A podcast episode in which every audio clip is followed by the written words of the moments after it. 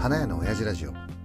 この番組はこれから花屋で独立しようとする方を対象に僕の花業界の20年の経験をもとに花屋の経営についていろんな角度からお話をするそんなような番組になっています。はい、えー今日のテーマなんですけど、今日のテーマは、えっとね、前回さ、前回は、えー見切り発信についてちょっと話をしました。えっと、このチャンネルを見てくれてる方の中でね、コメントをもらって、えっと、もう俺やっちゃいますみたいな感じの人がいたから、えまあそういう人っていうのはもう独立するっていうのはもう止めても無駄だから、えっと、50万円持って、とりあえず始めちゃおうぜみたいな、え内容の動画を上げました。で、まあ、それ見てない方は見てください。で、今日のテーマなんだけど、今日のテーマは、もうちょっとね、えっと、違ったパターンね、違ったパターンで、えっと、今の時代に合った独立の仕方、ちょっとスタイリッシュな感じでいきます。で、今の時代に合った開業の仕方っていうのは何があるかっていうと、例えばさ、インターネットってやっぱり使った方がいいと思うじゃない？そうするとさ、インターネットを使ってスタイリッシュに開業をしていってしかもノーリスクで開業まで持っていって理想のお花屋さんを出すと。そんなようなお話をしていきます。まずはさ今の若い人っていうのは SNS だったりとかっていうのをまあもちろんやってると思うんだけどおじさんたちがさ独立する時っていうのはもうもちろん SNS なんてそんなのなかったからあれなんだけど今の人たちっていうのはさもう学生時代からさ例えば Facebook、Instagram、Twitter いろいろあったりとかするじゃない？でこの中でフォロワーをいっぱい集めたりとかして、まあ、これ普通だと思うんだよね。でもっと言うとさ最近スマートフォンでも簡単に YouTube とかで情報発信とかできるから YouTube でチャンネル登録者数を集めてる人なんかもいたりとかするじゃない。で例えばだよこれからさ自分はお店を開くんだみたいな形でこのね SNS とか YouTube とかをやってるんであれば結構積極的にさフォロワーだったりとかさチャンネル登録者数を増やしたりとかしようとしてる人もいると思うんだよ。でその人たちってのは何を手に入れようかっていうと情報発信力みたいなものを、まあ、手にしたいと思って、まあ、SNS をやったりとかしてる人もいると思うんだよね。例えばさ SNS で Facebook とかでさ1000人とか2000人とかもう多い人では5000人とか1万人とか、まあ、いる人もいるのかなわからないんだけどでちゃん、えー、と YouTube だったりもそうだよね。チャンネル登録者数がさあまあねあこのこのチャンネルねチャンネル登録者数が60人になりました。ありがとうございます。順調です。結構順調です。このおじさんがえーっと画角の中でね花焼け YouTuber 花屋系 YouTuber です。僕はね花屋系 YouTuber としてやってるんですけどこの画角の中で花は出てこないけどおじさんがこの真ん中で喋ってるっていうねこの花屋系 YouTuber チャンネル登録者数が伸びねえんじゃないかなと思ってたんだけどまあ一応今60人になりました。ありがとうございます。今見てる人でチャンネル登録してない方はまずチャンネル登録をしてからこの続きを見てね今日はスタイリッシュな開業の仕方をお話ししますんでね。はい。どこまで話したっけ？はい、どこまで話したっけ？あだから、えっと、SNS を使うんで、SNS を使って、まあ、YouTube のチャンネル登録者数とかも、えっと、ね、いっぱいいる人もいたりとかするじゃない？で、その情報発信力を持って、例えばさ、え今、ホームページなんかもさ、タダで作れたりとかするじゃない？あとネットショップもタダで作れたりとかするじゃない？テレビのコマーシャルで見たことあるよ。ネットショップタダみたいな感じであるじゃない？それで、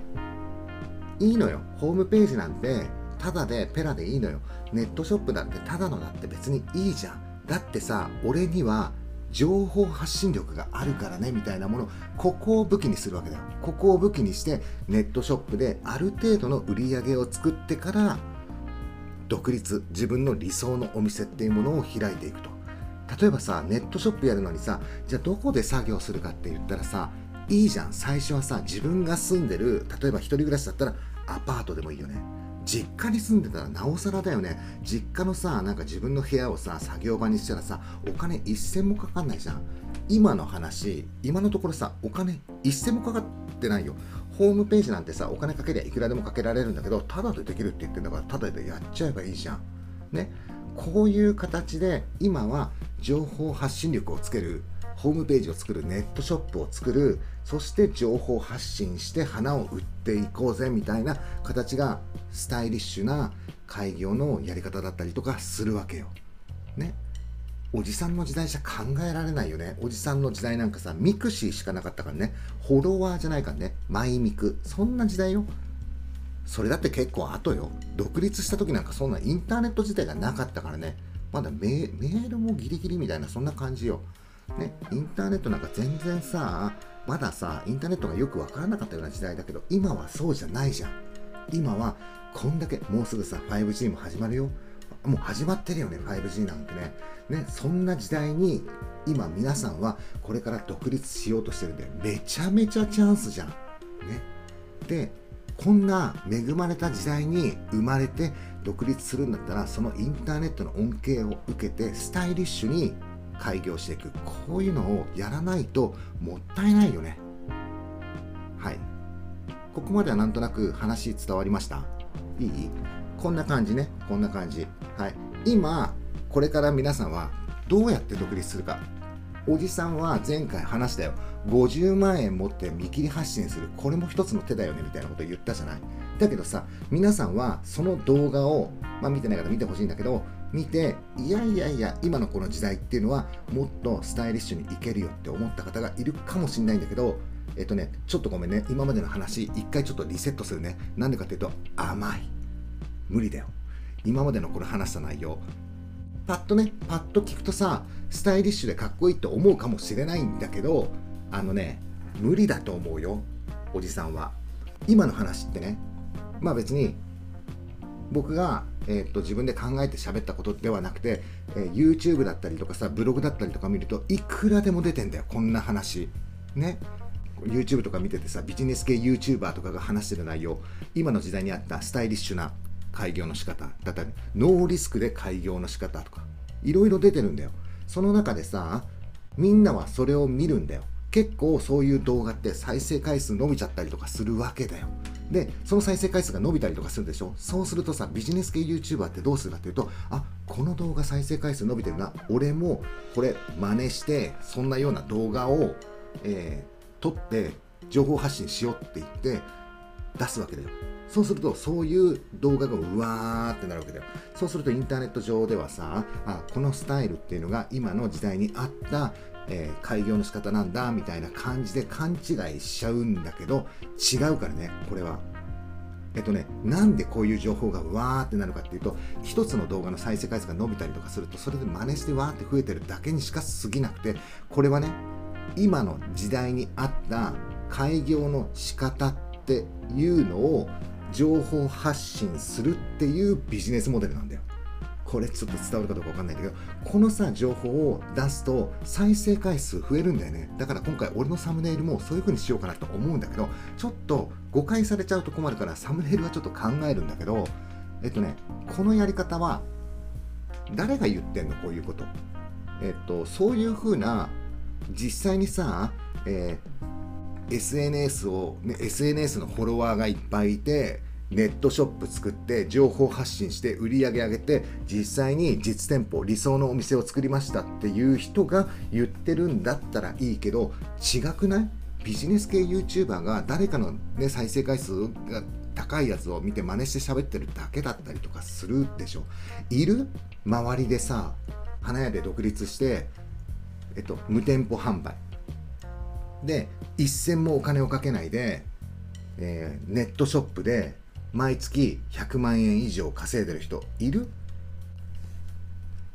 いないね。あんまり俺聞いたことないね。うんとねまあいるかもしれないけど、まあ、たまたまにしようそれ。たまたま。うん。なんでたまたまって言い切れるかっていうと俺ねそういう風な理想の花屋でスタイリッシュに開業しますみたいなことを言ってんやってね失敗した人を俺ね山のように見てるよ。どこかのお花屋さんで働いててで辞めて独立しますって言ってフリーランスで独立しますってネットショップでやってますみたいな感じでおおあいつ頑張ってんだ頑張ってほしいねとか言って売れたらいいねとか思いながら半年後に別のお花屋さんの従業員として働いてる人俺何人も見てるよ。だからさこういう風にねスタイリッシュに今の時代にあったみたいな雲をつかむようなしかもあたかもあそういう風になるかもしれないねみたいな感じのことを言うことで再生回数を伸ばしたりとかで、ね、アフィリエイト広告を取ったりとかいうようなビジネスモデルなんだよこれってね。あのね昔から変わってないんだよね。なんかいけそうでしょ？今の話って。いや今の時代っていやそれでいけるんじゃねえの？とか思うかもしれないんだけどこれいけまあね細かく言うとあれなんだけど多分いけないからこれはね。あのね昔と20年前と全く変わってないんだよビジネスモデルが。おじさんたちはこういうビジネスモデルを経験して何回も騙されてるから。何回も騙されてる。例えばさ20年前にさ電話がかかってくるわけだよ。お店にね。なんちゃらかんちゃらホームページ制作会社ですけどみたいな感じでホームページ制作会社でどのこのでいろんな難しいこと話してくるわけだよ。だけど何を言ってるかっていうとたった10万円でインターネット上に2店舗目が持てますよっていうわけだよ。でインターネットって俺らその時全然わかんないからさインターネットって何ですかみたいな感じの時代だよ。その時代にさいやインターネットってすごくてなんとインターネット上に無料で2店舗目が持ててしかもそれは365日24時間営業できるお店でしかも人件費がかからないっていうんだよ。ね。社長が寝てる間に花束バンバン売れちゃいますよっていうようなことを言ってホームページ制作会社の人たちがやってくるわけ。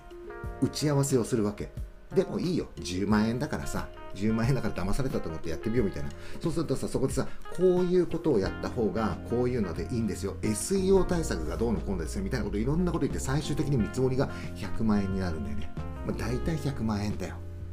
でそうするとこれをやらないとこれからの時代あれですよみたいなこと言うわけだよ。であれだと困るからじゃあやろうかみたいな感じであれでよくわかんないけど、ね、あれだと困るからやろうかってななるわけだよ。で花屋の親父たちっていうのはもう花屋もそうだよ。焼き鳥屋もそうだよ。どこのお店もそうだよ。ちねあの個人のね店舗の人たちなんかはみんなホームページを作ったんだよ。国を挙げてホームページ作ろうみたいな感じ。ホームページ作ったら補助金出ますよみたいなこともあったりとかするからさ。でホームページを作るわけだよ。最終的に見積もりが上がってくるのは100万円みたいな感じでさ作るわけだよ。でいいよ。100万円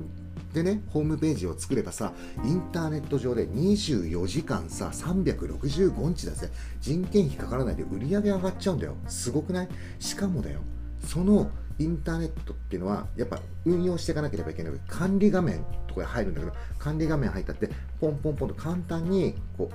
管理画面も操作できたりとかしますよみたいな感じでさいろいろ言ってやるんだよ。まず結果としてはね一銭も売り上げなんて上がらないわけだよ。もっと言うとさ管理画面に入るパスワード分かんなくて入れなかったりとかするおっちゃんとかいっぱいいたんだよ、ね、でホームページ制作会社がめちゃめちゃ儲かった時代があったんだよ。ホームページ制作会社めちゃめちゃ儲かってたからねその頃ね。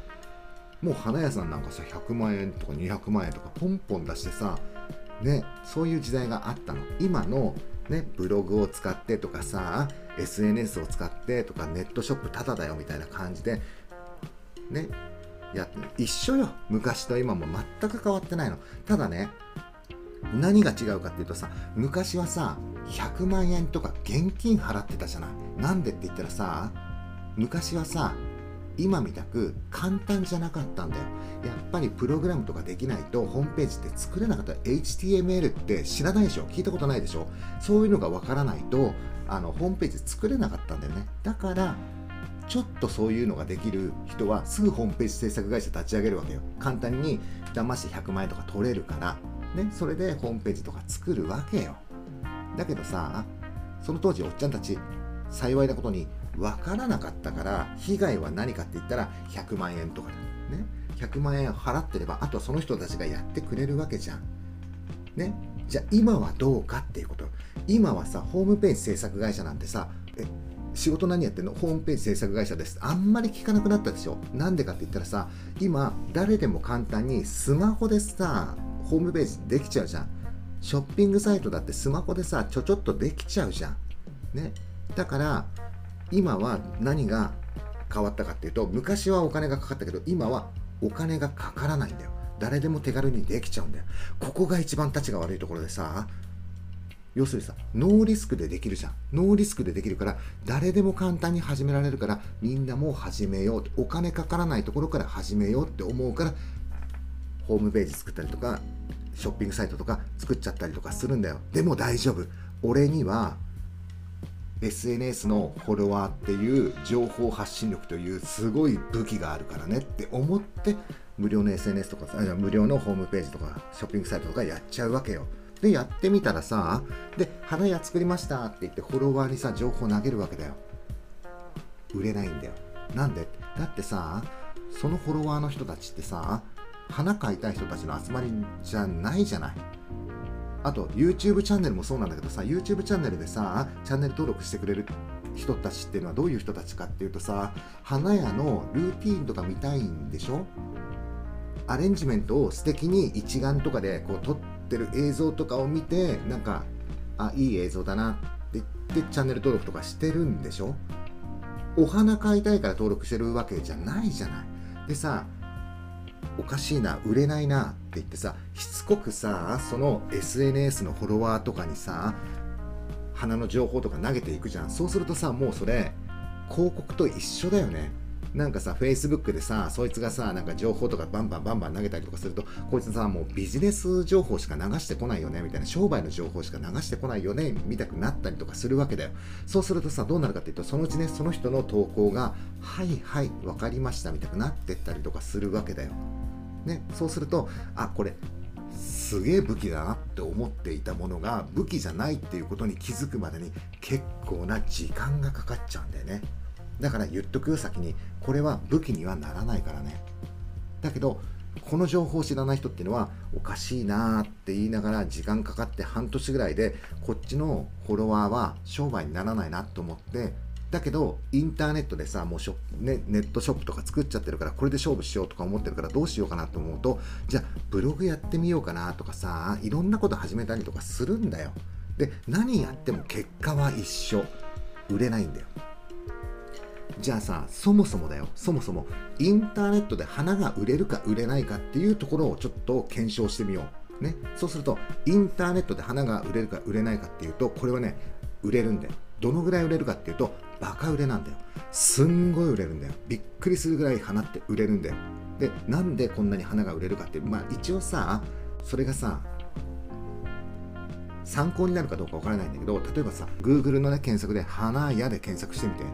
まず1ページ目にパーンって出てくるところはほぼ広告だよ。ほぼ広告。しかも結構な大手だったりとかするよ。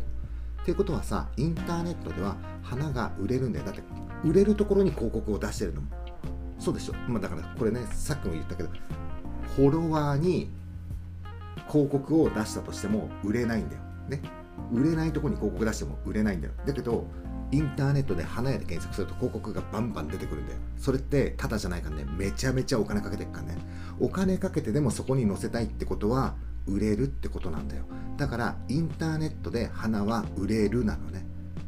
じゃあどの花屋さんが売れてるかっていうともう一つだけね Google 検索でパーンって出たところに一発目に出てくるようなお花屋さん要するに広告宣伝費をすごいかけてるお花屋さんだけしか売れないんだよ。ね、ちょっとごめんね言い切っちゃってるけどそうじゃない例外的な花屋さんがあるかもしれないんだけど基本的にはそういうことなのよ。じゃあみんながさみんながこれからインターネットショップをやるとするじゃない？インターネットショップをやった時にその大手のお花屋さんと何か違う